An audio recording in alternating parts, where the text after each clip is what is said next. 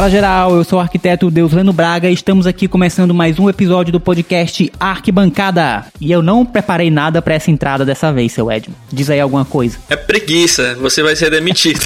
preguiça nada, o negócio tá pegando, o aperreio tá grande. Mas diz aí. Fala pessoal, tudo bem? Tudo bem. Não, cara, é muito simples. O Arquibancada tá entrando no mês do meio ambiente. Mês de junho? Dia 5, né? 5 de junho, se eu não me engano. Confirma aí, cara. 5 de junho, é isso aí. E a gente vai ter aqui uma série de episódios especiais aí focados nas boas práticas sustentáveis. A proposta é essa. Pois é, né? Já que em termos de governo brasileiro as notícias não são nada boas, muito pelo contrário, a gente vai aqui mostrar um pouquinho de quem tá fazendo um bom trabalho por aí, né? É quase sempre não tem boas notícias desse governo, né? É como diz o meme, o brasileiro não tem um dia de paz nesse governo. Tem não. Tá bem pesado, na verdade. Né, cara, um acontecimento desse triste, né, com o higienista Bruno Pereira e o jornalista Dom Phillips. Mas foi triste esse acontecimento. É inacreditável que coisas assim ainda aconteçam, mas vamos esperar que justiça pelo menos seja feita. É triste. Bom, mas vamos lá. E o que é que temos de recadinhos para dar hoje, seu Edmo Campos? Bom, antes de começar aqui, vamos passar alguns recados. Já virou tradição. Bom, o primeiro recado, pessoal, é um lembrete aí, né? É, aos colegas arquitetos e arquitetas.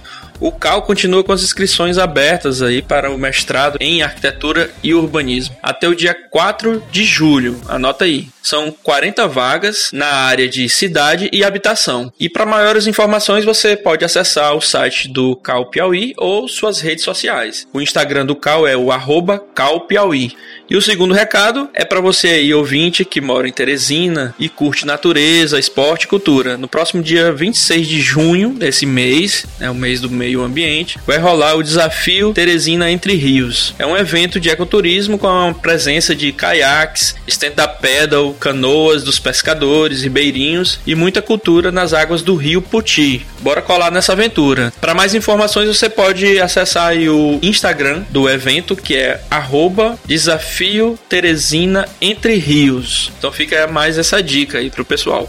Vai ter jazz. Cola nesse evento que com certeza vai ser muito bacana. Vai ter jazz? Jazz com quem? Cara, com Júlio Medeiros. Já tem o envolvimento dos arquitetos aí. aí no meio.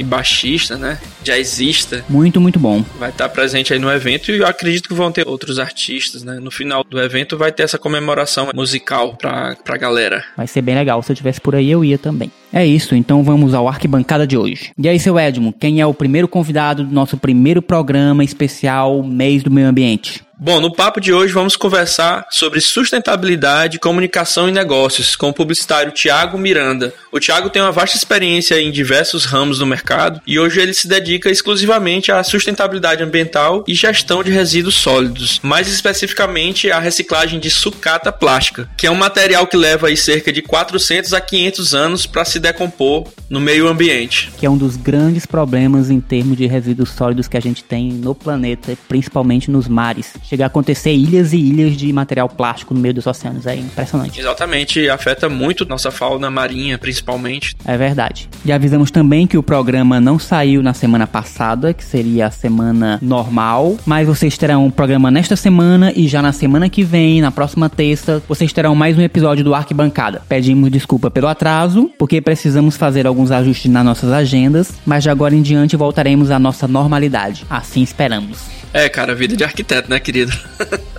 Exige muito. É o corre, meu filho, o negócio não tá fácil. Não tá não. e se você ainda não é assinante do Arquibancada, não se esqueça de assinar lá no Spotify, no Deezer, no Google Podcast, Apple Podcast, Amazon Music e também se inscrever lá no YouTube e acompanhar a página do Arquibancada no Podbean. E não esqueçam de avaliar nosso podcast com cinco estrelas. Isso mesmo, muito bem lembrado. Avaliem lá com cinco estrelas, principalmente no Apple Podcast e no Spotify. E assinem o nosso feed, é de graça, na plataforma de áudio que você preferir. Porque assim você sempre vai saber quando tem episódio novo no ar. Então é isso. E vamos ao programa de hoje. Partiu!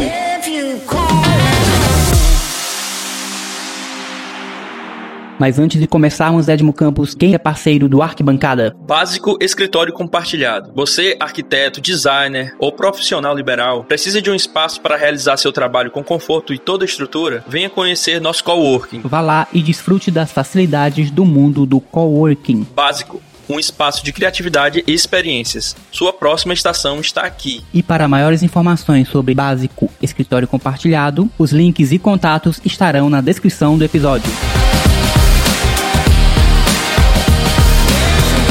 Tiago Miranda. Se apresente aí, Tiago, pra gente, cara. Olá, pessoal. Sou Tiago Miranda. Trabalho com marketing e sustentabilidade. Né? Hoje representando aí empresas do ambiente de gestão de resíduos, com a incumbência da expansão e sensibilização dessa prática, né? Que já é uma discussão que estamos muito atrás e estamos começando agora a dar passos largos para uma maior participação da sociedade, dos agentes públicos e etc. Estou aqui dando essa contribuição, participando desse podcast que eu acho riquíssimo, tanto na temática da arquitetura Obrigado. e urbanismo, como a forma como eles conduzem, trazendo para outros contextos, no contexto artístico, no contexto político, social e outras nuances que são abordadas aqui, né? Algo que fica bem amplo e estou muito feliz de estar participando aqui como convidado e vou dar a minha contribuição aqui para enriquecer muito mais ainda esse já rico podcast que é o Arquibancada. Pô, valeu. Muitíssimo obrigado. Legal, vou te chamar para ser o marqueteiro da gente também, porque nem eu sei falar tão bem do Arquibancada como você falou aqui, cara. Mas muito obrigado pela presença. Já conheço o Thiago há algum tempo e depois eu descobri que o Thiago era um polivalente aí, um cara multiuso.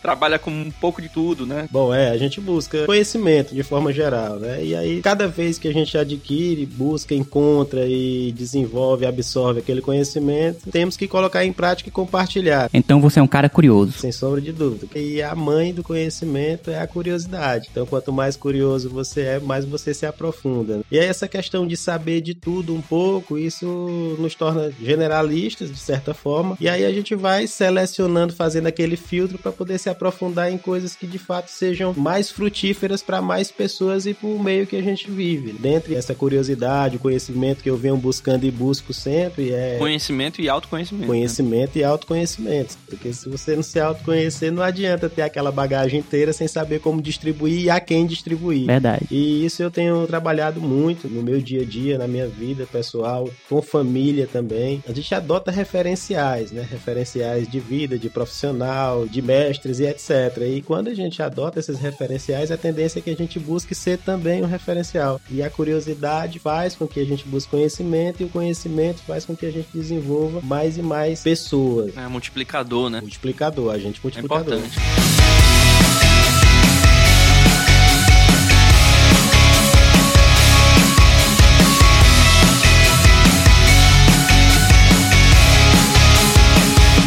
Thiago, conta aí como foi a tua história. Você é de onde, cara? Você é de Teresina mesmo? Eu sou de Teresina desde que nasci. Você é de onde? Aqui eu sou do Disseu, é o bairro mais cosmopolita de Teresina. Como? mais cosmopolita de Teresina. né? Nasci lá no Disseu, nos anos 80, quando o Disseu foi construído e entregue. Ele era fora da cidade, era uma cidade à parte. Então era aquela história de que o Disseu não é Teresina. Então, para tudo havia as dificuldades, locomoção, de serviços públicos, que até hoje o serviço público é difícil, é precário. Então, quem dirá nos anos 80, né? Então, eu sou lá do Grande Disseu uhum. e lá eu vivo ainda, né? Até por estar em formato híbrido ainda de cidade, eu ainda vivo no Disseu. Estudei na rede pública da região mesmo e municipal, estadual, municipal e depois passei em alguns privados, né? Nos anos 80 tinha uma bolsa do MEC, do Ministério da Educação e Cultura, que tinha para pessoas de baixa renda e eu ingressei em algumas escolas particulares de bairro. E aí ao chegar no final do, do ensino fundamental, tinha que sair do bairro, né? Porque nos anos 90, começo dos anos 90 não tinha o ensino médio, que era só ensino fundamental e tinha que se deslocar para o centro. Aí foi quando começou esse desenvolvimento de ter que se desenrolar. Porque morava no Disseu, 10 anos de idade, na quinta Caramba. série do ensino fundamental, tive que estudar no Liceu. Ao Liceu Piauiense, bem no centro de Teresina mesmo, né? Liceu Piauiense, Zacarias de Góis, aqui no Só centro. Pra o pessoal entender que é aqui no centro de Teresina, você é um bairro distante, né? Periférico. Um bairro distante, periférico, bem distante. Hoje ele é distante, antes ele era Muito em outro planeta. E aí essa é, locomoção eu fazia isso sozinho e foi quando foi desenvolvendo a necessidade de entender como é as coisas, a dinâmica da cidade, ter que pegar ônibus, comprar o Vale Transporte, que era um ticketzinho que a gente utilizava no lugar do cartão eletrônico. Então, tudo isso aí era um grande descobertas, era um mundo novo, era você sair ali da vila, aquele espaço limitado e começar a ver coisas maiores e começar a adotar uhum. referências para tal, né? Isso de certa forma é ruptura. Sim, sim, para uma criança de 10 anos é uma completa ruptura, né? São novas pessoas que você vai encontrar uma nova comunidade, por assim dizer. Porque num bairro distante, periférico como o Disseu, por exemplo, a cultura do local é um pouco diferente da cultura do centro, da Zona Leste, por exemplo. O agravante também era a minha idade. Eu, com 10 anos de idade, eu tive que dividir sala com a turma que tinha de 16 a 21 anos. Então era. É, antigamente tinha isso. Você convivia com a galera de faixa etária bastante diversa da sua dentro de uma sala de aula. Um choque de gerações, né? Então era algo que, além da gente aprender muito, seja pela orientação ou seja mesmo pela taca do dia a dia.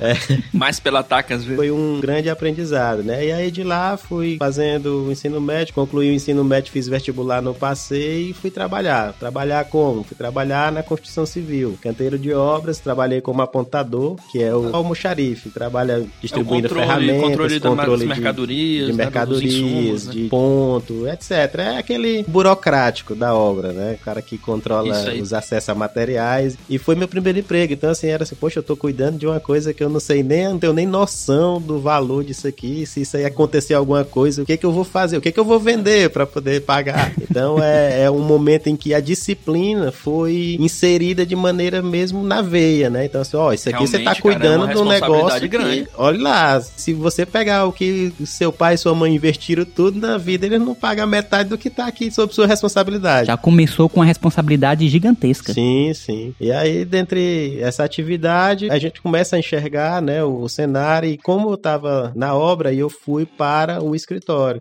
Do escritório, eu já comecei a ter uma familiaridade com licitações, com fechamento de. No escritório obras, da construtora, né? Na mesma construtora. E aí a gente foi a ter acesso a computadores, fazer planilhas de Excel, é, orçamento. Chegou a fazer capacitação? Não, não. Nesse momento era tudo dia a dia.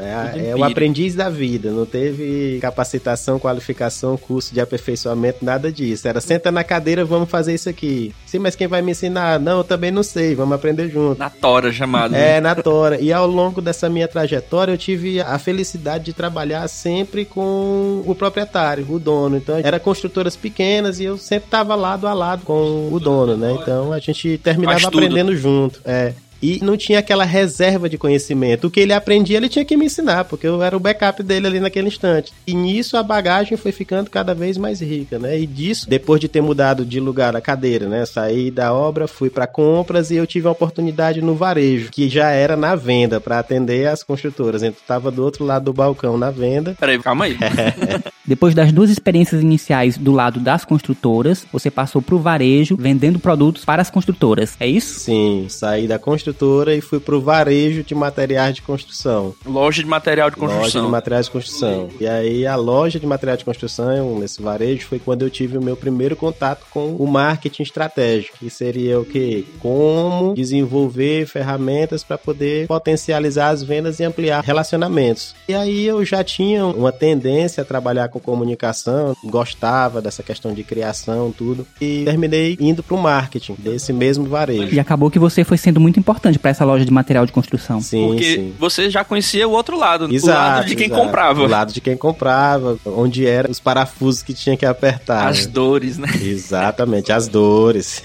E lá no varejo eu tive esse contato com o marketing, a curiosidade ficou mais técnica, aqueceu mais a curiosidade. Que você via na prática. Exato, era dia a dia. E quando eu comecei também no marketing, tive contato com as agências. Então, ver como as agências recebiam a demanda e transformavam aquilo no aspecto criativo, aquilo ali também me gerou mais ainda vontade de trabalhar nesse setor. E aí eu ingressei no curso de comunicação, cursei comunicação social. Você cursou ainda trabalhando. Ainda trabalhando, ainda trabalhando né? trabalhando no varejo, na Eita, loja de material cara, de construção. Pesado, Pesadíssimo, era um trecho longo, assim, de caminhada, o tempo também. Mas ainda morando no Disseu, hein? Morando no Disseu, trabalhando na Ininga e estudando ali na Estácio, do lado do Mercado do Peixe. Então, era uma viagem diária, né? Desde de 6 da manhã até 11 da noite era mundo. E aí, nesse mundo, a gente vai vendo coisas, vai acumulando bagagens e tirando as melhores experiências de tudo que se passa, né? Então, quer dizer que nesse período foi que tu teve o contato contato com o marketing. Aí você passou quanto tempo ainda fazendo o curso e trabalhando na loja, paralelamente? Passei dois anos. E aí, mais uma virada de lado na mesa, né? Você tá de um lado e vai pro outro. Como aconteceu que eu era comprador e virei vendedor, uhum. eu passei da pessoa que encomendava e aprovava campanhas publicitárias para ser o publicitário. Foi quando eu resolvi aventurar. É a dança das cadeiras, né? É... é uma dança das cadeiras e dentro do mesmo segmento de mercado. Eu resolvi aventurar, que eu digo que foi uma aventura mesmo, ter uma agência de publicidade, né? No Isso mercado. me situa no tempo aí. Isso foi em 2011. Juntei com um amigo de faculdade também, que é o Estevam, e a gente começou uhum. a pegar trabalhos publicitários. E aí a gente não imaginava era que o quanto seria difícil isso, né? Porque a publicidade, então, até hoje ainda é, mas naquela época era mais ainda. A gente está falando de 10, 11 anos atrás, em que era algo muito elitizado. Então a distribuição da carga publicitária, ela tinha, ela estava muito mais ligada à estrutura de agência, equipamentos empregados e aos vínculos parentescos e fraternos, né, do mercado mercado, que é uma coisa que a gente é enfrenta o QI, né? muito. Né? É o QI. O QI o velho QI, sempre, o velho sempre envolvido. QI, velho e novo QI. E nisso a gente teve muita porta na cara, né? É, esses vínculos e QI são famosos, né? Nem sempre pautados na qualidade do serviço. É. E aí veio aquele momento de grande dificuldade, assim, de acesso a demandas, né? Não era nem de fazer o que era proposto, era de ter aquelas demandas. Nesse período aí você já tinha saído da loja? Eu saí pra ir pra agência, ah, aí tá. quebrei a cara, porque... Terminou o curso. Terminei. Resolveu sair da loja. Da loja e fui aventurar na agência de propaganda, né? Publicidade e propaganda sentei e vamos não, vamos segmentar. E começamos a trabalhar com branding, que é criação de identidade visual. Então foi quando a gente ganhou mais profundidade. A gente virou uma agência especializada em construção de marcas. Uma vez que ainda também é muito marginal o conceito de que a agência de publicidade é fazer panfleto, é fazer folder, VT, é coisa mesmo bem superficial e acha que a criatividade borota do nada. Vocês que são da arquitetura entendem bem o que é isso, né? Tipo, me dá uma ideia aí, é 50 reais me dá é ótimo. Não custa nada, né? O cara trabalha e vai é. distribuir ideia. Que vem de um processo muito trabalhoso. Distribuir a mercadoria que ele tem, né? que é a ideia. Exato. Não venha me pedir a única coisa que eu tenho para vender, né? Pede carona pro taxista pra ver se ele dá. Dá não.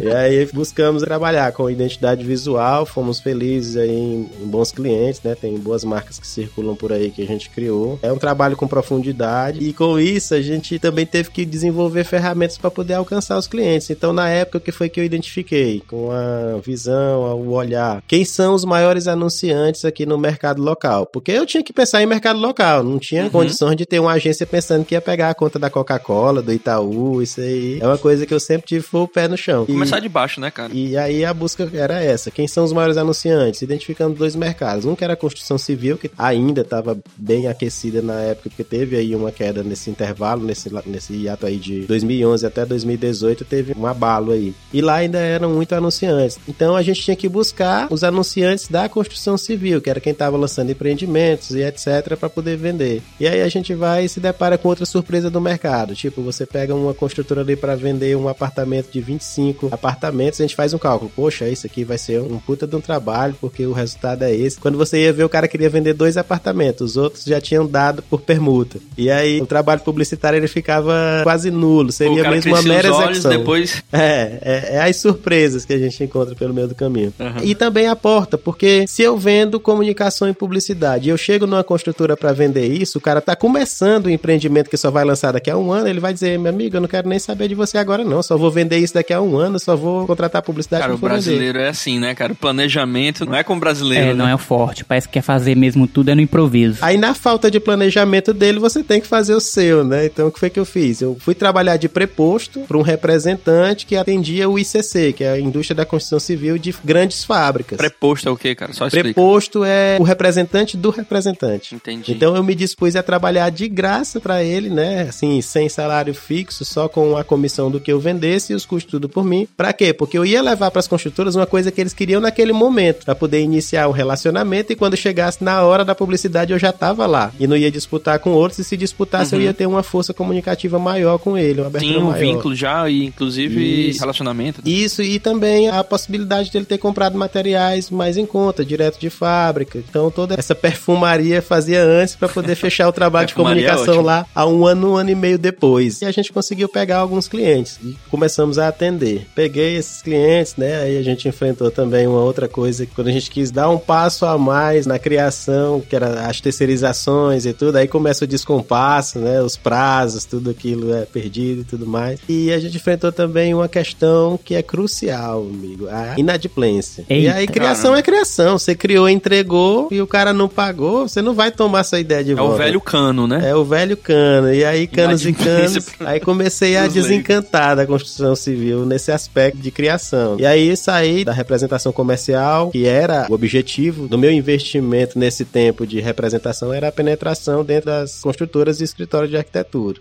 E quando colhi alguns frutos, eu deixei um pouco de lado. E aí, meio a isso também, fui convidado pela Secretaria da Juventude no ano 2011, 12, para ministrar algumas oficinas, né, de técnicas de vendas e gestão comercial para empregabilidade. E aí fiz, atendendo jovens da periferia, fiz um trabalho lá no Parque Brasil e outro na, na Parque Caritas. Brasil, onde é que fica? Parque Brasil fica na zona norte de Teresina, fica depois da Santa Maria da Codipe, região da Santa Maria da Codipe. Ah, é verdade, cara. E aí fez lá essas oficinas também, foi uma experiência muito boa, porque quando foi selecionado os monitores, era dadas as regiões. Uhum. E aí o Parque Brasil ninguém queria Nossa, ir, velho, porque era é, longe. É só o extremo oposto de onde tu morava, Exato. né? Exato. E, e também tinha o estigma local. Dizia-se ser uma região de alta criminalidade, etc e tal. Uhum. E dentre esse escopo de unidades onde seria essas oficinas, uma delas era a Caritas, que funciona ali na Nossa Senhora de Fátima, na paróquia da Nossa Senhora de Fátima. Aqui, e aí todo mundo queria perto. a Caritas e ninguém queria o Parque Brasil. Todo mundo atrás do mais fácil. E aí eu, cara, me dá o Parque Brasil, eu vou fazer esse negócio lá. E recebi o Parque Brasil e ganhei a Caritas, aí fiquei com os dois. Aí sim.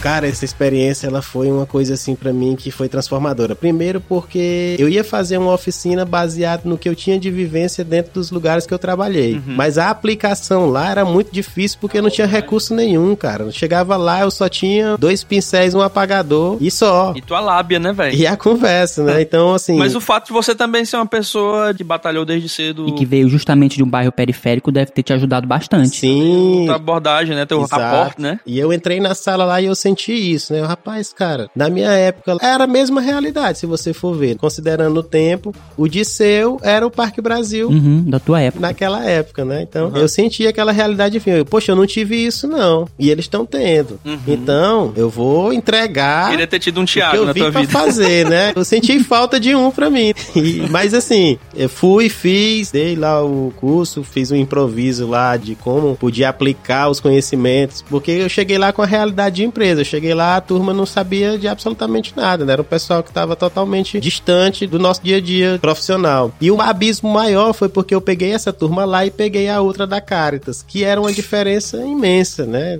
De realidades locais. Sim, porque elas existem, as pessoas normalmente nem percebem essas diferenças de cultura que existem dentro da mesma cidade. Sim. E eu pensei, poxa, como Teresina é grande, como tem culturas diferentes, como tem olhares diferentes. Cara, todo mundo diz que Teresina é um ovo, mas esse pessoal que diz que Teresina é um ovo só conhece conhece o intervalo de quatro avenidas. É, normalmente é isso mesmo. Só conhece mesmo ali entre a João 23 é. e a Visconde da Parnaíba, Nossa Senhora de Fátima e Kennedy. Pronto, ali é Teresina para eles. E não é. É uma é, coisa cara, é, imensa. Tem um universo, né, cara? Eu também, quando eu trabalhava numa consultoria, prestava serviço pra prefeitura de Teresina e também para outras prefeituras do interior. Nesse período também eu fiz parte de um mapeamento das vilas e favelas aqui da cidade de Teresina pro programa do Vila Bairro. Sim. Nesse período a gente fez esses mapeamentos dessas vilas com as tipologias das casas. Foi um período que eu conheci muito Teresina e vi realmente o abismo das realidades do que tem na zona leste, aqui na zona mais rica das periferias. E realmente é uma cidade diversa, ao contrário do que dizem que é um ovo. Muito diversa, muito diversa. Já tive experiências assim com profissionais da arquitetura, né? Eu trabalhava numa loja aqui do varejo e foi implantado um setor de arquitetura para auxiliar ali os clientes. Então tinham arquitetos que eram arquitetos vendedores. E aí a turma atendia uhum. no eixo da cidade, aqui na Zona Leste, e de repente lá no marketing, por que não colocar na Zona Sul também? Ah, mas lá não tem cliente para isso. Como que não tem? Gente, Como não é? tem cliente porque não tem arquiteto. Se tiver um arquiteto lá, vai ter cliente. Chamei um, chamei outro, ficava aquela carinha assim, não, não dá não. Mas... Até vi um aqui de, eu vou, vambora, vamos lá. Chegou lá, cara, aquela turma da SEAS ali, é gente que movimenta cifras altíssimas, é cara que fatura ali 80, 90 mil reais dia. Nossa. E eles vão pra uma loja de material de construção, eles não vão passar ali quatro semanas pra decidir qual é o porcelanato da sala dele, não. O cara chegava lá e dizia, qual é, qual é o mais caro aí? É esse aqui, pô. Eu quero esse bem que mesmo. A arquiteta deitou e rolou. Ela vendeu 7 a 8 vezes mais do que os que estavam no eixo badalado da cidade vendia. E depois todo mundo queria ir, mas sem ir, né? Eu, pô, eu quero vender, mas não quero estar tá lá. Mas E também aí, não quer nadinha. Que é bem bom. Tem que ter decisão, né, gente? Não dá pra fazer as duas coisas, não. Você tem que mergulhar no que você tá fazendo. É, tem que criar, identificar oportunidades e se jogar, né? Sim, é oportunidade. É verdade, cara. Abriu oportunidade, né? Exato. Nesse cenário era um custo de oportunidade. Qual era o custo de oportunidade? Era tu se deslocar mais pra uma realidade que tu não conhece, mas os frutos seriam certos. Isso acontece também com o próprio interior do estado, né? As Sim. pessoas ficam centradas aqui, 95% dos arquitetos do Piauí residem em Teresina. Inclusive eu tô aqui, né? Falando de mim Tá mesmo aí. também. Mas assim, a maior parte dos meus clientes são do interior do Piauí. É, porque tá acontecendo um movimento de interiorização da arquitetura, principalmente aqui no Piauí. Porque aqui o mercado tá, de certa forma, saturado. E os arquitetos estão desbravando os mercados. Tem aí Parnaíba, que hoje em dia é uma cidade que constrói bastante. É, Parnaíba tem crescido bastante, principalmente por causa do movimento que é nacional, que é a interiorização da economia, de uma maneira geral. O que tem acontecido é que tem chegado muitas pessoas de fora, que tem movimentado mais a economia, tem também a questão das faculdades que estão crescendo muito e que tem trazido mais pessoas para cá. E com isso, mais infraestrutura e mais serviços têm sido necessários. Demais. É, Parnaíba tem um crescimento rápido, exponencial. Parnaíba ela precisa só de uma coisa acompanhar o crescimento, que é o desenvolvimento. Ah, isso é verdade. Ela cresce, mas não desenvolve. E aí, até desenvolve, mas de uma maneira mais lenta ao crescimento. Mas é Então, geralmente assim. É uma né? cidade que tá tudo por fazer, tem um monte de coisa pra fazer e eu vejo isso como muita oportunidade. Tem gente que vê como diz assim: "Ah, eu vou pra um lugar que as coisas não acontecem". Pô, vai e faz acontece. Se não acontece é bom, é porque tá faltando gente pra fazer acontecer. Exatamente. E lá tem esse olhar, né? De, ah, mas é muito lento, não tem isso, falta isso, falta aquilo. Pois vá lá, peça, leve, convide. Ninguém leve quer ser o pioneiro, né, Ninguém cara? quer ser o pai da criança, mas todo mundo quer mimar. Todo mundo só quer ser tio. todo mundo quer ser tio, que na hora que o menino chora, entrega pra mãe, né? E,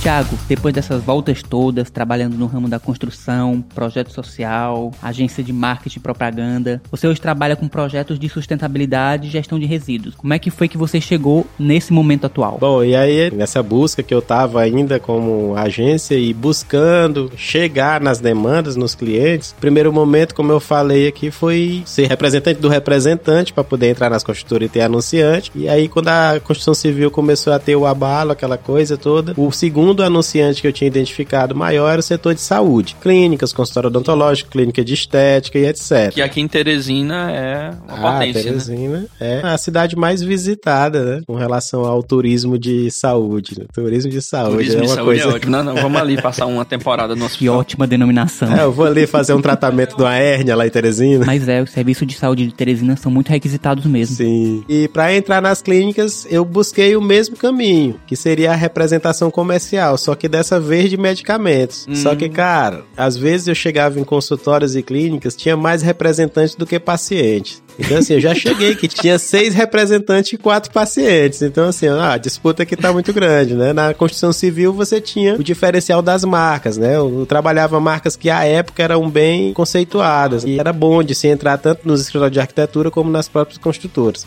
E essa disputa com outros representantes fizeram eu pensar, pô, não vai ser por aqui não. E aí eu vou procurar emprego, não vai dar pra me segurar essa agência desse jeito fazendo um panfletinho, né? Sim. Tem, tem, Sim, tem conta pra pagar. Aí tentei também na questão de planejamento, né, de estratégia, treinamento de equipe de vendas, mas também não emplacou muito. E aí apareceu uma oportunidade que foi, eu vi um anúncio de uma empresa que ia trabalhar com tratamento de resíduos hospitalares. Uhum. Como era isso? Havia uma lei, a Política Nacional dos Resíduos Sólidos, que é de 2010, que preconiza isso. que tem que ser tratado antes de ser disposto. E aí eu, opa, peraí, todo mundo vai precisar disso aqui. Isso, eu andei lendo também, né? Surgiu por conta também da Constituição de 88. Constituição né? de 88. Mas ela é de 2010. 2010, né? a Política Nacional. É Política Nacional de Tratamento e Gerenciamento de Resíduos Sólidos. É, da Lei 2305. E aí eu, opa, todo mundo vai precisar disso aqui. Então, assim, já vai dar para mim entrar nas clínicas, hospitais, laboratório, clínica de estética, etc. E aí é aquele velho caso, né? Legislação existe, tem aquele tempo para todo mundo se adequar à nova legislação. Aí chega perto do fim, ninguém implantou, e aí vai todo mundo ser exigido. Ia ser exigido, já tinha a lei, já tinha o decreto municipal, os prazos já tinham expirado. Aí eu abracei, vou ver como é esse tratamento de lixo hospitalar aí. Aí entrei nisso com essa intenção de botar a agência dentro desse eixo, né, de hospitais. Você virou funcionário dessa Virei empresa? funcionário dessa empresa. Hum, de tratamento de lixo hospitalar. Exato. E mergulhei nesse universo aí oferecendo a comunicação também. Consegui pegar clientes? Consegui. Consegui clínica de estética, consegui consultório odontológico, consegui laboratório, mas aí eu... Você era o comercial da empresa. Sendo comercial da empresa.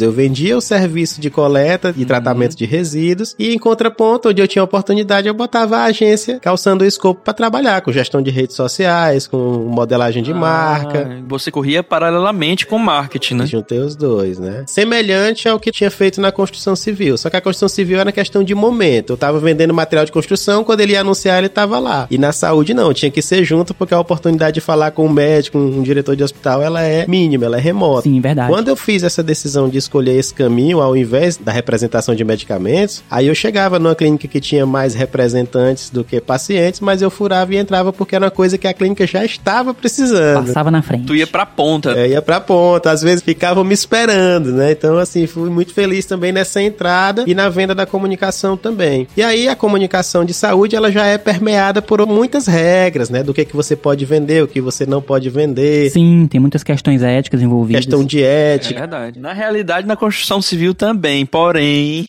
a galera fecha os olhos, né? E a publicidade, que é a autorregulamentação. Ah. Autorregulamentação.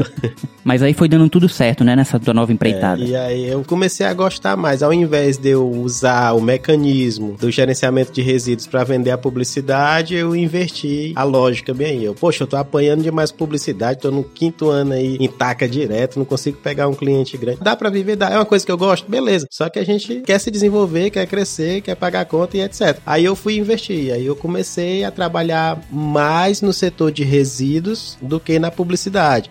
Só que aquele conhecimento de publicidade e marketing me botou à frente de inúmeros profissionais que vendiam esse serviço, até porque não tinha nenhum até então em Teresina. Uhum. E aí eu, poxa, aqui eu tô num quadrante que é extremamente favorável agora para desenvolvimento tá nadando sozinho no mercado, né, cara? É, e com um conhecimento também que é afim, né? Porque a publicidade e a comunicação, ela tá em tudo, bem é verdade, como a arquitetura. É, ela tem que estar tá presente em tudo que é atividade. Eu considero, assim, uma área muito rica, assim, também. Você precisa ter um conhecimento abrangente, né? Apesar de você ter possibilidade de se especializar, mas é, lhe dá uma abertura de visão de mundo muito grande. Eu comparo até a arquitetura, né? Que a gente precisa também ter essa leitura universal, né? É, tem essa similaridade. Sim. E essa interseção, ela é fortíssima da publicidade com a arquitetura, porque é cada cliente é uma história, né? Cada cliente você tem que mergulhar na necessidade e entregar o que está mais aderente ao que ele busca. E quem faz isso com profundidade, meu amigo, tem para ninguém não. Você consegue se estabelecer. Embora muitos clientes não tenham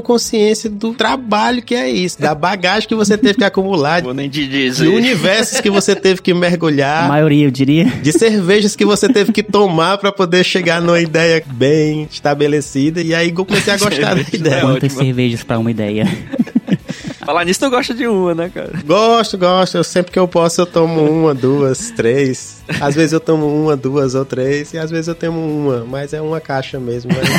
tem ficado cada vez menos frequente, né? A, gente, a idade vai chegando, a gente toma cinco garrafas ali, já quer deitar. E aí... Vai diminuindo a quantidade. É mal, desculpa.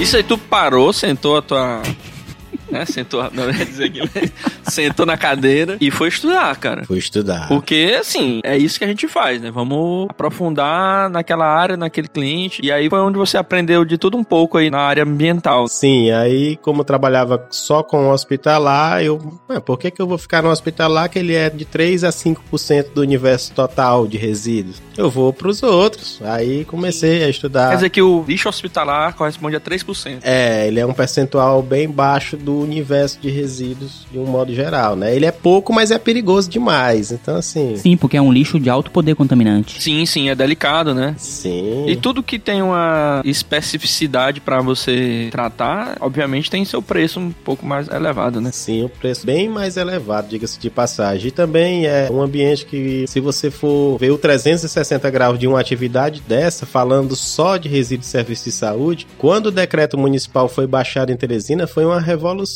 até na arquitetura também, porque todos aqueles que desenhavam clínicas, laboratórios e hospitais tiveram que repensar os ambientes, os abrigos de resíduos, o transporte deles dentro da unidade, se ele vai passar no horário que tem paciente, etc. Então gera uma demanda. Sim, cara. A arquitetura hospitalar em si é uma especialidade da arquitetura realmente muito complexa. Sem dúvidas, existem muitos detalhes extremamente específicos e normas bem rigorosas para se seguir. Nesse processo aí, inclusive a gente conversou, né, Deus lendo com a professora Tiara Torres, que lá, na né, experiência que ela teve no Canadá, Sim, no episódio 12. ela tava falando das exigências das prefeituras lá no Canadá quanto à questão dos projetos de arquitetura, que exigiam que você tivesse um plano estratégico atrelado diretamente ao projeto de arquitetura para exatamente essa coleta seletiva e destino. Sim, de todos os resíduos da obra e também com essa preocupação em relação ao horário de coleta desses resíduos. É muito interessante essa área para você seguir também na arquitetura. Isso, e como eu tinha falado, dos ambientes, dos microambientes, as clínicas e hospitais todos tiveram que investir em melhorias do acondicionamento de resíduos, então gera uma demanda. E o que eu acho curioso é que hoje, eu comecei isso em 2012, esse trabalho, e até hoje ainda há projetos do zero, novos, que não contemplam a casa de resíduos como deve ser. Então a gente nota ainda que falta esse conhecimento chegar de forma mesmo mais direta a quem trabalha na concepção dos projetos. É uma demanda que tem uma lacuna aí para ser preenchida. E agora recentemente atendi três clientes lá em Parnaíba que não pensaram no abrigo de resíduos. Quando chegou a visita do meio ambiente e vigilância sanitária, tava sem, tava ainda pensando o lixo na calçada. Nossa, mas que coisa. A área de saúde bastante desenvolvida aqui, Piauí como um todo, abre uma demanda para essa especialidade dentro da arquitetura. É, é um ramo importante e bem interessante de arquitetura para você se especializar. E sempre tem demanda, né? Sim, Sim, e tem também de como se apresenta, o posicionamento, né? Você pode se apresentar como um agente de correções, né? Um agente, vamos corrigir isso aqui sem ter que comprometer todo aquele projeto. Vamos pensar no abrigo assim. E quando eu falo do meio ambiente, né, na questão dos resíduos sólidos, a gente olhando em questão de sustentabilidade também, isso aí vocês têm muito mais propriedade que eu para falar de economizadores de água, de energia limpa, de uso sistema racional de sustentável, energia, é, iluminação, tudo isso aí, a gente fazendo mesmo um elo conciso entre comunicação e sustentabilidade, a forma que você transmite isso, dessa necessidade nesses aspectos, ela gera também uma demanda e gera um ambiente de oportunidade bem específico. Verdade. Eu gosto dessas segmentações, né? Nesse meu trabalho lá com o lixo hospitalar, a gente recebia turmas de faculdades, de escolas de ensino fundamental, ensino médio. É até um fato assim que até muito me orgulha dessa disseminação de conhecimento. A gente estava recebendo uma turma de enfermagem de uma faculdade particular. E aí eu no meio de uma fala uma coisa que é do nosso dia a dia, a gente costuma entender que é uma coisa banal. E para uma pessoa, aquela pequena centelha faz a pessoa tomar uma decisão que vai transformar. E aí eu conversando, o pessoal de enfermagem e falando, né, ó, gente, eu tô aqui no setor hospitalar, então a gente tem oportunidades, não necessariamente no setor de vendas, no setor de coleta, de motorista, mas no setor técnico tem muitas oportunidades. Hoje as unidades de saúde têm o CCIH, que é a Comissão de Controle de Infecção Hospitalar. Então vocês que são da enfermagem, todo mundo quando entra nisso só costuma imaginar na parte clínica, de que você vai fazer curativo, costurar, fazer uma sutura e isso e aquilo. E se você enveredar para outro caminho que você não vai ter nenhum contato com o paciente, como é o CCIH, é uma oportunidade, você pode ser bem feliz no setor de resíduos. Então você é da saúde, tá no meio ambiente e tá estabelecido na frente de muita gente. Muito interessante. E aí agora, um pouco antes de eu romper com a empresa que eu trabalhava, eu encontrei uma pessoa que estava nessa turma e que aquilo ali fez ela seguir pelo CCIH e estava gerenciando um hospital na parte de resíduos. Ó, oh, tu sabia que eu tô bem aqui porque tu me falou uma coisa que eu não sei nem o que diabo era que eu tava fazendo enfermagem, que eu morria de medo de entrar no hospital e ter que pegar numa pessoa e amputar uma perna. E foi trabalhar com resíduos. E aí tá aí, bem estabelecido, tá dando palestra. Pô, tá... legal, cara. Chagão da massa, inspirando a galera. Thank you.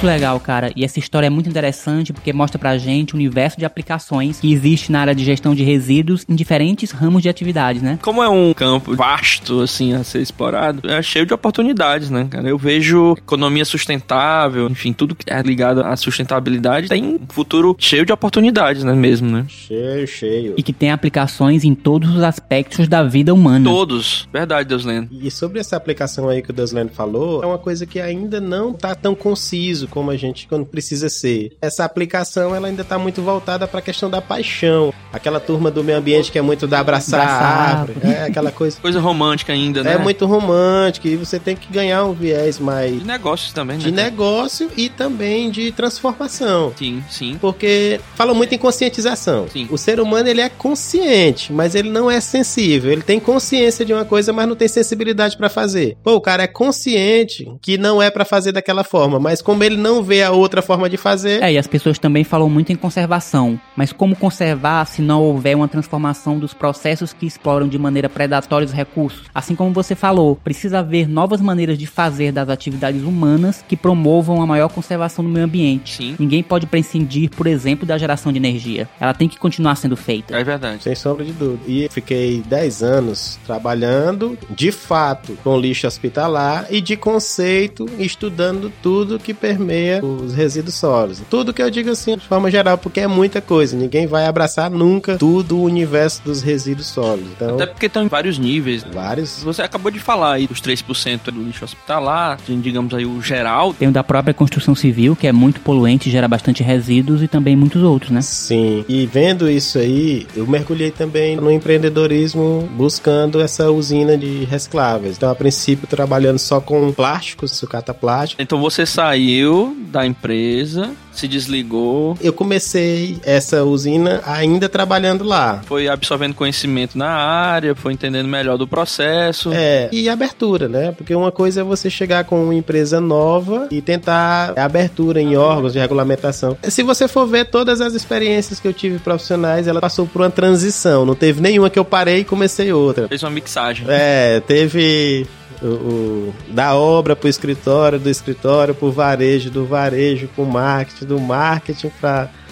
para docência, né, que foi curto prazo, e da docência vem para o meio ambiente, do meio ambiente com saúde, do saúde com reciclável. Então ela tem uma linha, tem um cordão. Caramba. Aí, e sem, e sem grandes cortes, sempre foi uma transição, né? E essa transição sempre veio com muito aprendizado e muita aplicação de aprendizado, né? E aí hoje eu cheguei num cenário em que ele é mais abrangente ainda. Hoje eu estou representando uma empresa aí de Parnaíba, né? O Deus Leno deve conhecer, a SN Ambiental que está aí já há 18 anos. Sim, conheço. Fazendo aí a limpeza pública de Parnaíba e agora está com um projeto imenso, que é um projeto de CTR, uma central de tratamento de resíduos, onde ele já trata o hospitalar antes de dispor, vai trabalhar com industriais, com triagem de recicláveis e hoje tem um aterro lá com áreas de ecoparque, é um aterro que recebe visitas, tem trilha. Semana passada teve uma corrida lá. Que massa. Foi a corrida Pegada Ambiental que eu ajudei lá a promover. Uhum. Então é um conceito riquíssimo que tem hoje em Parnaíba. É um aterro que vai ter um viés turístico. Então ele Caramba. recebe. Algo incrível. Caramba, é, tem 2.500 metros de cinturão agroecológico, com árvores frutíferas nativas da região, outras da região amazônica, todo trabalhado com o projeto da Embrapa, pulmão com uhum. mais de 60 espécies de peixes. Então é uma riqueza muito grande, não só para Parnaíba, como para o estado.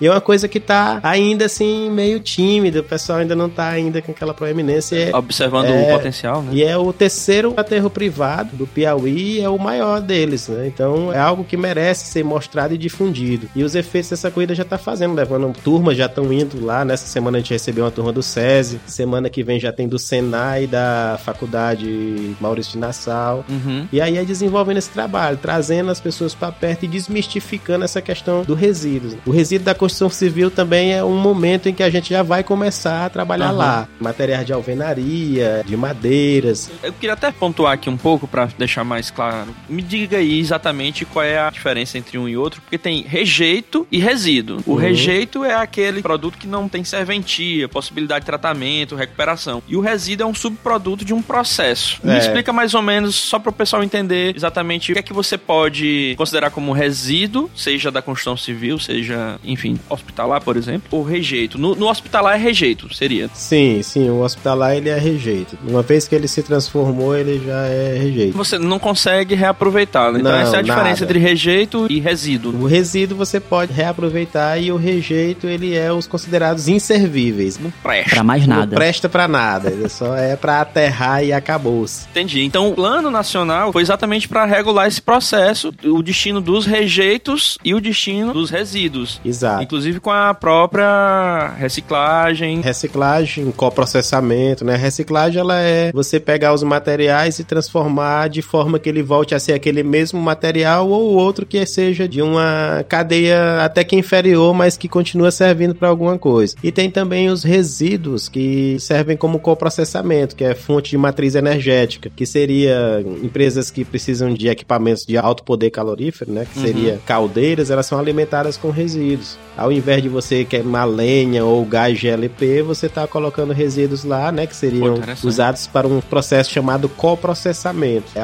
alguns que você diz, ah, isso aqui não presta para nada não, presta, mas isso aqui serve pelo menos para queimar, para gerar energia. Certo. E dentro dos aterros, inclusive nesse lado de Parnaíba tem a queima do gás metano. Ela é passível de matriz energética. Então, o resíduo que já está nos solos inservíveis que gera o gás metano, ele pode ser transformado em energia. Uhum. Tiago, por que, que isso não é feito lá? Porque, primeiro, quem vai comprar essa energia? O investimento ele é alto e uhum. Parnaíba já é autossuficiente de energia limpa. Tem a solar, tem a eólica e tem Entendi. a elétrica tradicional. Exatamente. Então, uma energia de termoelétrica ela fica competitivamente sem viabilidade econômica. Sim. Ah, então é aquela história quando você perpassa a questão da paixão e a viabilidade econômica e financeira. Sim, sustentabilidade econômica também é sustentabilidade. Ela também é sustentabilidade. Também precisa ser. Temos a sustentabilidade social, socioambiental, socioambiental, socioambiental e a econômica, né? Sim. Que é o que envolve toda essa indústria, passa pelas três pernas da sustentabilidade. É, e hoje tem as práticas de ESG, né? Eu tô falando ESG no português porque meu inglês é péssimo, que é Environmental Social Governance. Social. Que... Social, social.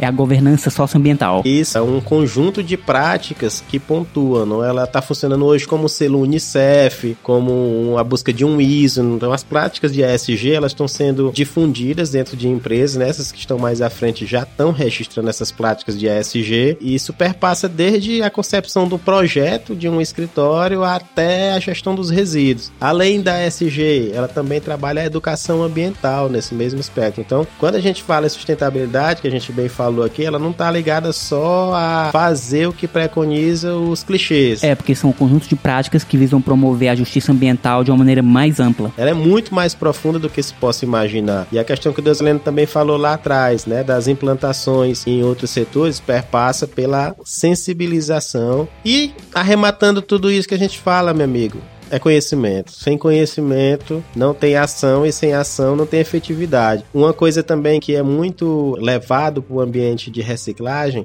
porque a reciclagem ela tem reutilização, reuso. Muita gente diz assim: "Ah, não, nós vamos fazer aqui artesanato com materiais recicláveis". Gente, é um trabalho que eu acho bonito, eu acho interessante, mas isso está muito mais pro viés criativo do que pro de ambiente de negócio, porque enquanto você está aplicando ali três, quatro garrafas numa peça de artesanato, tem um milhão milhão de garrafas sendo fabricadas. Então é, é uma coisa. Que... É, olhando o quadro todo, é descompensado, né? É descompensado, Ajuda, né? é descompensado. Ele ajuda a se aproximar. A difundir também, né, cara? Eu acho que também tem isso, né? É, Thiago, e essa sensibilização também deve passar por uma desmistificação do aterro, por exemplo. Ainda hoje em dia, o aterro é sinônimo de lixão, que é uma prática totalmente errada de como você deve tratar resíduos e rejeitos. E essas más práticas do passado não podem se sobrepor às boas práticas que estão sendo desenvolvidas hoje, né? Sim.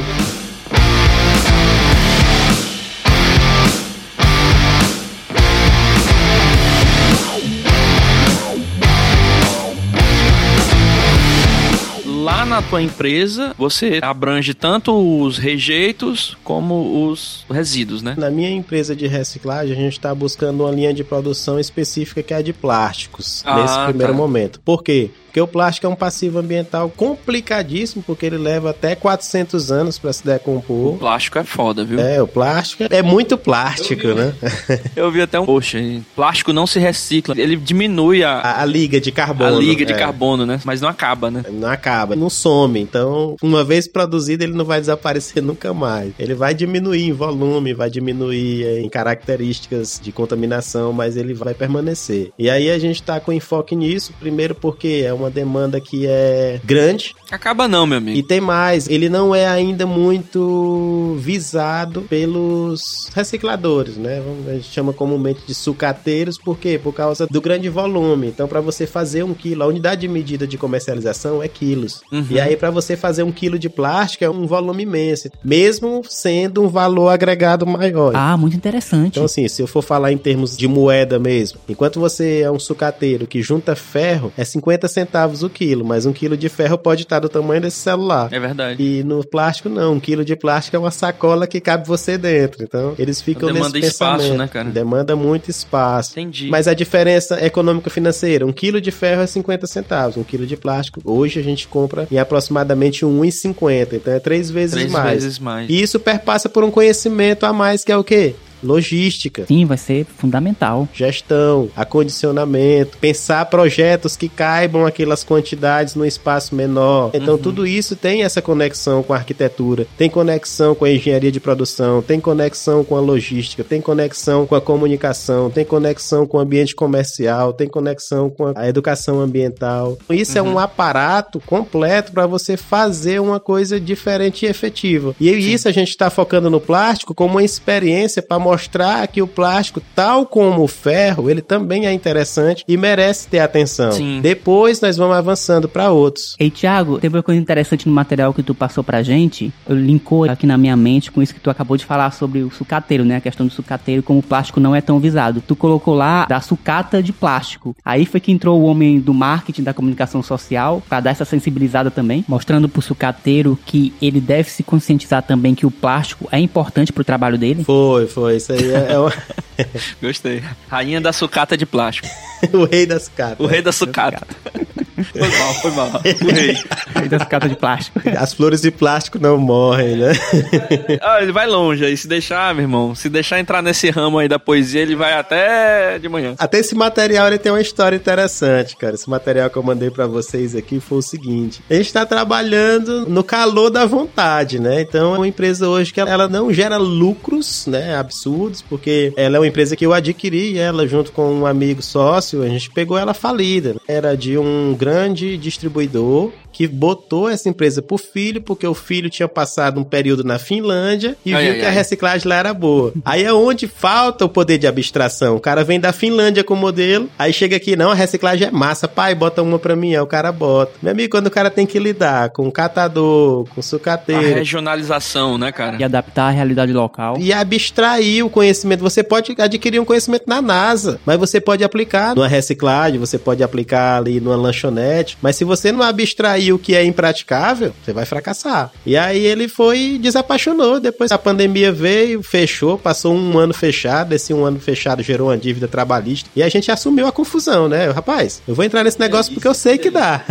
Que delícia de momento entrar na empresa. aí entramos no olho do furacão e puxamos pra cá. E esse material que eu mandei para vocês, se vocês for ver, tem muita coisa lá embaixo. Rapaz, eu vou mandar. É o Edmo e o Deslen, é uma coisa comercial, é uma coisa ali que foi feita para investidores. Uhum. Então o que que eu fiz? Toda a conversa que eu falei para chamar o cara para participar conosco, entrar nesse barco conosco, para navegar e transformar socialmente, ambientalmente e também ganhar grana, porque é um negócio extremamente é, lucrativo. Cara, isso aqui é interessante, porque isso a gente pode inspirar outras pessoas a, a investir com você. Exato. E aí, esse material eu fiz a parte, a conversa, e aí um dos investidores, né, foi e disse assim, olhou para mim, aí sentou e se mexeu na cadeira. Ele, rapaz, cara, eu vou falar bem que uma coisa. Se eu tivesse o dinheiro bem que no bolso, eu te entregava.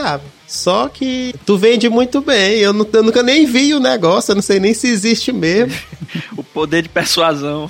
Então, eu vou precisar de um material mesmo, com documentos e tudo isso. Com dados. Cadê? Tragam os dados. Dados, dados concisos. Eu tinha mostrado impresso. Você me organiza e me mande PDF para me tomar a decisão. Só que um detalhe: eu vou submeter esse material ao meu jurídico, meu contábil, para saber se é viável entrar nesse negócio. Mas eu, por mim, eu entrava hoje me dê essa chance. Outra coisa, você não vai falar com eles, você só vai falar comigo. Senão você vai vender pra vai sem o encanto. Eles têm que estar isentos.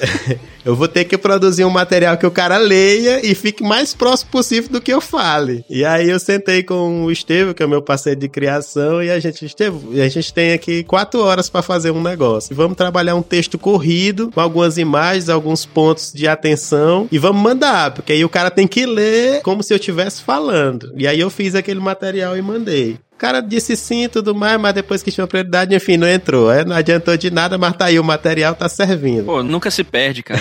é. E aí lá eu fiz aquilo lá, né, que o Desleno falou, e trabalhei a questão da sucata plástica, né? Eu usei o termo sucata plástica. Então, assim, a questão do uso dos termos que é a comunicação e a sustentabilidade, ela também ela gera relações frutíferas. Como? Reciclagem, comumente chamada, ela pode ser chamada de valorização de resíduos. Eu prefiro valorização de resíduos. Tem uma unidade Sim. de valorização de resíduos. É um termo que valoriza mais, né? Então isso já dá o sex appeal do negócio, né? ah, sem dúvidas.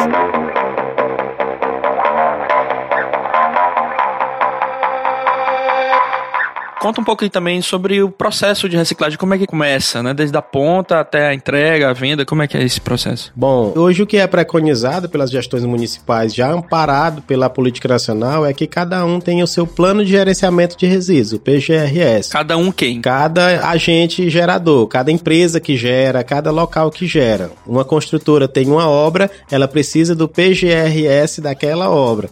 O que é o PGRS? Que resíduos são gerados, como são acondicionados, uhum. qual a periodicidade de coleta, quem recebe, principalmente, né? Hoje o que está sendo mais proeminente nos planos de gerenciamento de resíduos sólidos é quem recebe esse resíduo. Quem recebe está credenciado, ele tem licença sanitária, qual o destino final? Então vamos dizer, o papel das empresas é chegar na lixeira, na central de resíduos e levar embora. E da lixeira para dentro tem uma outra incumbência que é do próprio gerador, que é a elaboração desse plano, até ele dizer quem vai levar. Daquele ponto em diante, é a empresa que vai estar tá licenciada para aqueles materiais. Ela leva para onde? Para onde ela leva? Está licenciado? Está apto a receber aquele tipo de material? Então esse é o plano de gerenciamento de resíduos sólidos. Essa classificação ela na origem. Hoje a gente está caminhando para cada vez mais ter essas separações. No ambiente de construção civil a gente já enxerga aqui em Teresina boas empresas que já fazem bem essa separação. E aí a gente também não pode cair no pecado de dizer ah não adianta eu separar porque quem coleta leva leva tudo junto. Não é bem assim, né? Claro que adianta, né? Quem coleta tá levando tudo junto porque você tá contratando uma empresa que leva tudo junto. Se você contratar uma para cada um, você vai mandar separado. Então isso aí também perpassa por mais uma fase, a fase de busca ativa, busca ativa por parte das empresas em saber onde estão os materiais que lhe interessam e busca ativa por parte da empresa de quem recebe especificamente aqueles materiais. Sim. Você não vai entregar tudo, né? Então essa é a primeira fase, né? Primeira Digamos, fase né? é a segregação. Uma vez segregado, você vai diminuir lá na ponta o processo de triagem, né? O que é a triagem? Hoje lá na nossa, a gente trabalha com esteira, né? Esteira de triagem. Inclusive, quero conhecer, tá? Não, você tá convidado. É fundamental que você conheça lá também para ver que aqui ah, não é só falar, se a coisa tá lá erguida e funcionando. Sim, aí tem a esteira. Aí tem a esteira de triagem, a gente faz as classificações, né? De tipo, uhum. plástico PET, cristal, uhum. que é o PET branquinho, o PET verde, que é aquele do Guaraná Antártica. Ah, ainda classifica pela cor do PET, ah, legal. Tem o PAD, que é aquele tipo mais de plástico mais molinho, o PP, o PVC, e aí lá a gente separa isso em baias, né? Essas baias estão lá ao lado da esteira de triagem e depois da, de triado, separado, eles vão receber a aplicação. O PET a gente faz a prensagem, que é só formar aqueles cubos de um metro cúbico também com peso médio de 150 quilos e manda para as indústrias. Esse a gente não está beneficiando aqui, a gente está só prensando para melhorar o acondicionamento de transporte. E os outros dois, no tipo PAD, a gente faz a trituração com lavagem. Então ele é triturado e lavado ao mesmo tempo, onde ele resulta numas aparas e essas aparas elas podem ser extrusadas, que é para se transformar em plástico injetável, que você vai deixar ele no ponto de transformar na matéria-prima final, como ele pode também ser levado só as aparas para um processo térmico e ele voltar a ser o que ele era, uma garrafa de água sanitária, uma garrafa de uhum. amaciante, ele volta a ser o que era. E o PP também a gente trabalha com essa moagem, que é o polipropileno e vende as aparas também, né? As aparas também elas podem ser transformadas em novos equipamentos de PP, em vários formatos. Como é que você consegue esse material? Esse material hoje é de uma a sucata plástica, a gente comprava de lixões, de aterros, de catador de pessoas que iam mesmo dentro lá do lixão e juntava aquilo tudo. E assim, é uma coisa que me incomodava muito. Poxa, esse, esse resíduo não era nem pra estar tá chegando aqui, porque ele já vem misturado com outras coisas e aí Caraca. era muito sujo, cara, e aquela coisa ali insalubre e tudo mais, aí a gente parou de comprar e passou a trabalhar os sucateiros, né, os catadores mesmo de bairros. Então a gente começou a trabalhar uma ferramenta com eles para eles irem fazer a busca ativa mais efetiva e fazer essa pré-triagem neles mesmo. Ó, isso aqui eu não compro não, isso aqui eu não compro, isso aqui eu compro, isso aqui é melhor para mim. Se você botar desse jeito, eu aumento o preço. Então é um processo comercial e educacional. E aí a gente começou a trabalhar esses pontos de descentralização. Hoje a nossa compra concentrada ela é no Disseu. O Disseu tem cinco ou seis fornecedores lá que corresponde a quase 60% dessa nossa demanda. E antes de tomar essa decisão de buscar essas pessoas que já recebem lavadinho, ele vai na casa da pessoa e já recebe pronto, já ali nossa. Bacana. Lixo gourmet. É, foi o lixo trabalhado. Já muito bem trabalhado. Ele já foi de uma decisão, de uma avaliação que a gente fez, porque a gente estava comprando lixo e estava tendo muita perda, né? Então era perda de 16%, é altíssimo. É desperdício do próprio tu é doido, desperdício. O desperdício do desperdício. e aí a gente estava com esse indicador muito alto, né? Então começamos com 16 na medida e hoje está em torno de 4. Esse de 4 é porque é coisa que não dá para ser visível ao olho nu na triagem. Às vezes é um brinquedo que vem com um parafuso. Sim, sim, todo tipo de material aderido ao plástico que não é plástico. Exato, aí leva tempo para poder retirar aquilo ali porque compromete a vida dos equipamentos. Ei, Thiago, apareceu uma dúvida aqui na minha cabeça. Essa parte de triagem aí dos diferentes tipos de plástico, né, que tu falou que chega brinquedo também, né? Sim. São vários tipos de objetos, né? Sim. Essa triagem, ela é feita de maneira simples, ela é simples você identificar cada tipo de plástico? Cara, hoje nós estamos fazendo de forma tátil. Hoje é experiência mesmo. São quatro pessoas, é manual, é, é sensibilidade. Ela viu, ó, isso aqui é PP, isso aqui é Caramba. PAD, isso aqui é C. São quatro pessoas na triagem lá que fazem isso de maneira tátil, né? Já existem equipamentos que é por chip de termomateriais. Quando você passa pela esteira, ele já classifica e já pega hum. ali um braço mecânico e já joga pro lugar certo. Só que isso aí é coisa que ainda não é a nossa realidade, né? Coisa que ainda tá um pouquinho distante, mas não impossível. Mas isso é tátil. Respondendo a tua pergunta, elas olham, vê. Hoje a nossa mão de obra. Artesanal, praticamente, nesse sentido, né? A cara? nossa triagem lá ela é composta só por mulheres. Né? Ela tem um, sensibilidade, uma sensibilidade né? assim rápida de, no, de olhar e ver tudo e ali. Pá, e, e assim, não, e é uma. É um scanner, é, meu amigo. É, é como se fosse aquelas portas de aeroporto, né? Que você passa lá e, e já vê tudo. Então é, é isso Pô, aí. É, tem uma efetividade muito boa, a nossa perda diminuiu muito. E é uma coisa que a gente descobriu: a perda não era por causa da nossa triagem, era por causa do nosso fornecedor. Então a gente está sempre buscando onde é que é o cerne de cada situação para poder tomar a decisão certa. Uhum. E aí a gente está trabalhando os fornecedores. E investidores também. Muito bem. Opa, olha aí, ó. Fica a dica, pessoal.